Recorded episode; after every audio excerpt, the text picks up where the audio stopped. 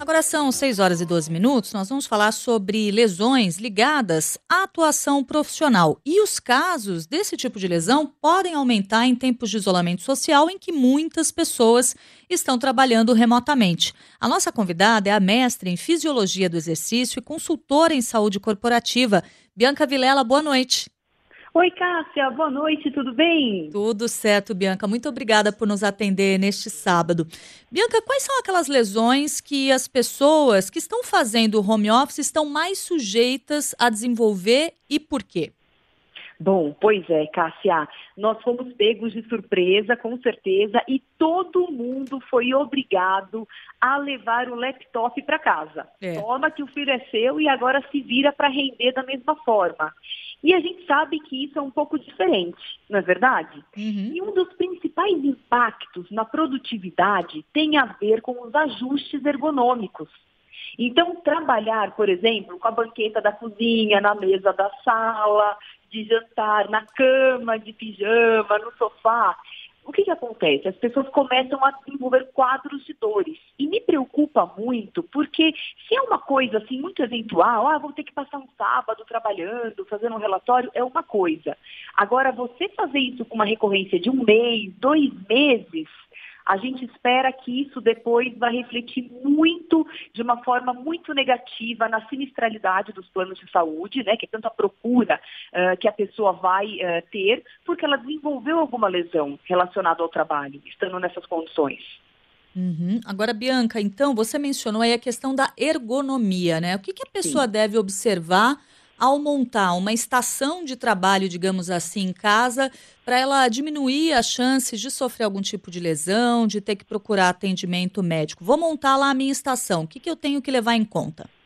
Tá bom, é muito simples. Os ajustes ergonômicos são simples, mas eles demandam uma certa atenção. Sabe qual é o principal problema? Hum. O principal problema é a altura do computador, do, do, do monitor ou do laptop. Nós precisamos manter um ângulo de 90 graus entre o queixo e o pescoço.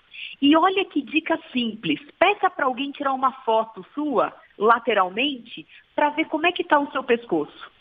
Se você está fazendo esse ângulo de 90 graus entre 90, o queixo e o pescoço. Exatamente. Geralmente as pessoas trabalham no ângulo de 45 graus. E isso chega a incidir até 20 quilos sobre as vértebras cervicais, sobre a, a, região do pescoço, que equivale mais ou menos a seis vezes o peso da cabeça. Uhum. Então, o nosso pescoço, ele foi criado, desenvolvido, né, uh, eh, para sustentar o peso de uma cabeça, e não de seis, sete, oito cabeças. Esse ângulo de 90 graus é super importante. Aí, como é que nós fazemos esse ajuste ergonômico, né, para que esse ângulo de 90 graus seja atendido? A gente pode colocar uma caixa de sapato e o laptop em cima, a gente pode colocar uma pilha de livros, e existem eh, em lojas de departamento, custa aí na faixa de 30 reais, a partir né, de 30, 40 reais, eu acho um super investimento para se ter em casa, aquele suporte de ajuste de altura. Uhum. Mas aí, bom, aí fica, fica super perfeito, a, questão, a parte principal, que é a altura do monitor, vai ser atendida, você resolveu um super problema. Mas aí vem o que? O laptop vai estar mais alto. Como é que você vai trabalhar com com o punho totalmente flexionado? Aí vem as tendinites. Então eu preciso do quê? Eu preciso sim ajustar a altura do meu, da minha tela, mas eu preciso obrigatoriamente ter um teclado e um mouse. E é engraçado porque quase todo mundo tem teclado e mouse. E eu vejo as pessoas trabalhando com a altura do laptop baixa. Eu falo, gente, coloca pelo menos uma caixa de sapato aí para você atingir essa altura, é, esse ângulo adequado. E lembrando que o nosso pescoço é uma região super frágil. Não é à toa que ele é o campeão de dor e de hérnia de disco, porque ele tem muito pouca massa muscular. Diferentemente, por exemplo, do meio das costas, que eu tenho aquele músculo grande, né, o grande dorsal, que aquele aguenta a porrada mas o pescoço é muito frágil. E aí junta ainda o uso de oito, nove horas por dia, que tem estudos aí comprovando que o brasileiro, não só brasileiro, mas muita gente, acaba usando o celular por nove horas por dia. Aí Nossa. você imaginou o que acontece com o pescoço, né? A recorrência de dores. Bom, então a boa notícia é, com alguma habilidade transformando a altura do laptop até com uma caixa de sapato ou com um suporte desses, que não é uma coisa muito cara de comprar, não. que dá para ser entregue, né, nesses tempos de isolamento social também, dá para comprar online. Dá para você trabalhar em casa mesmo não tendo exatamente um escritório. Dá para você fazer essas adaptações de modo que você tenha esse ângulo de 90 graus entre o queixo e o pescoço, mesmo trabalhando, por exemplo, na mesa da cozinha.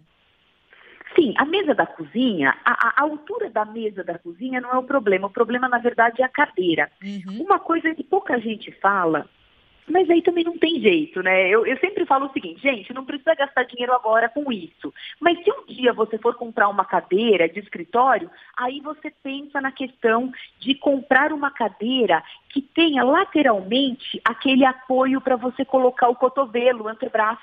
Uhum. E sabe por quê, Cássia? Vou te fazer uma pergunta, hein? Hum. Olha só.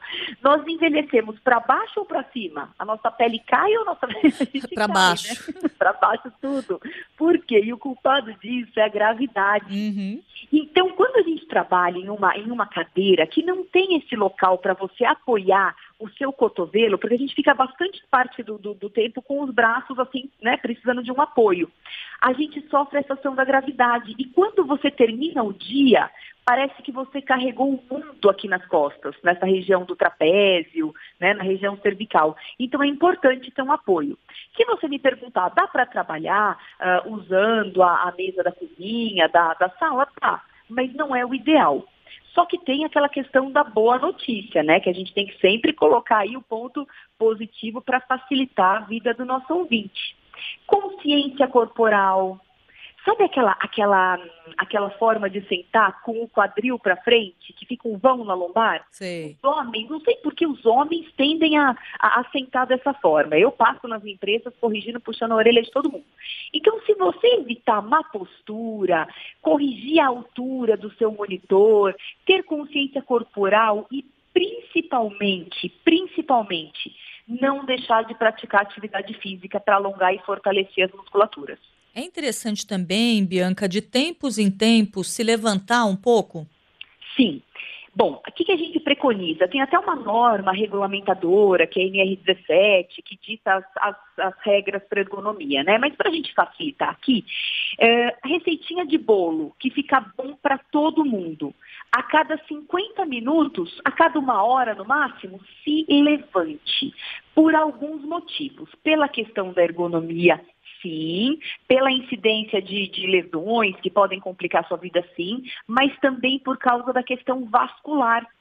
Pensa bem, se eu estou tomando um suco com canudinho e eu dobro esse canudinho, vai acontecer o quê? Vai passar menos líquido. Uhum. A mesma coisa com as nossas pernas. Por isso que a gente tem tanta recorrência de varizes, pernas, pernas inchadas, cansadas e inchaço nos pés. Então, se levantar é primordial para a sua saúde física e vascular. Muito bom. E em relação à iluminação, como deve ser a iluminação? O que, que a gente deve observar em termos de iluminação quando temos de trabalhar em casa?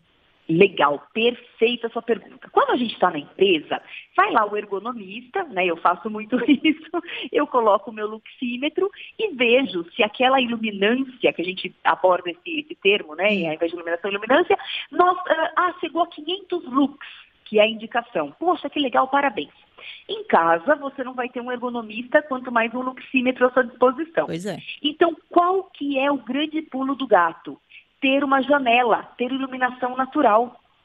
Se você tiver iluminação natural, você vai bater os 500 lux assim, com o pé nas costas. Então, trabalhar com iluminação natural. Porém, o ideal é ter também uma cortina, uma persiana, porque o sol não pode incidir diretamente nos olhos, né, por causa da saúde ocular. Então, é importante. Começou a incidir nos olhos, dá uma fechadinha ali na persiana, deixa claro ainda, mas de forma que o sol não vá atrapalhar. Bianca, eu queria finalizar com você te perguntando o seguinte: nós estamos aprendendo muitas coisas novas nesse período de crise de coronavírus, né? Uma realidade completamente diferente da que a gente está acostumado nos mais diversos setores da nossa vida, inclusive no segmento profissional. A gente está aprendendo a trabalhar em casa, a trabalhar de casa, mesmo gente que jamais tinha feito isso até aqui. O que, que vai ficar de experiência e o que, que a gente pode levar? Para melhorar esse trabalho em casa, que eu imagino vai ser algo um pouco mais comum daqui para frente, a partir dessa experiência, que é o que tudo indica tem sido bem sucedida para muita gente? Claro, com certeza, Cássia, muito bem levantado. É, eu acho que o que vai ficar para a gente é a, a questões relacionadas ao autocuidado como eu preciso me preocupar com a minha saúde. Porque estando em casa, como eu bem disse, desde a da limpeza, porque nas empresas tem o pessoal da limpeza, então a gente tem que se preocupar com tudo, desde a limpeza, com a altura do meu monitor, com a questão da iluminação, eu preciso levantar, eu tenho que fazer os alongamentos, porque não vai ter o professor de ginástica laboral ali para passar e, e, e introduzir um, um tipo de aula né, é a questão do autocuidado. E entender que relacionado à ergonomia, à saúde, a importância daqueles pontos, seja de desde tomar água, que é fundamental, até você começar o dia fazendo algum exercício de aquecimento, depois no meio do dia introduzir os exercícios compensatórios, né, que a gente fala que são alongamentos, até exercícios de meditação, de respiração, para conseguir manter o foco e a atenção plena no que você está fazendo e também, Cássia, terminar o dia no horário certo da sua jornada de trabalho. Nada, porque agora no home office as pessoas acham que tem que ficar trabalhando 24 horas por dia. Nem pensar. Deu seis e meia ali, fecha o computador, faz um alongamento que é fundamental para no dia seguinte você estar tá bem disposto e vai curtir com a família, vai para a cozinha fazer um jantar e viver a vida. Muito bom. Bianca Vilela, mestre em Fisiologia do Exercício, consultora de saúde corporativa. Muito obrigada por todas essas orientações. Tenho certeza que ajudaram muito os nossos ouvintes. Bianca. Muito obrigada, Cássia. Eu que agradeço. Um beijo grande. Até mais. Até. Agora são 6 horas e 23 minutos.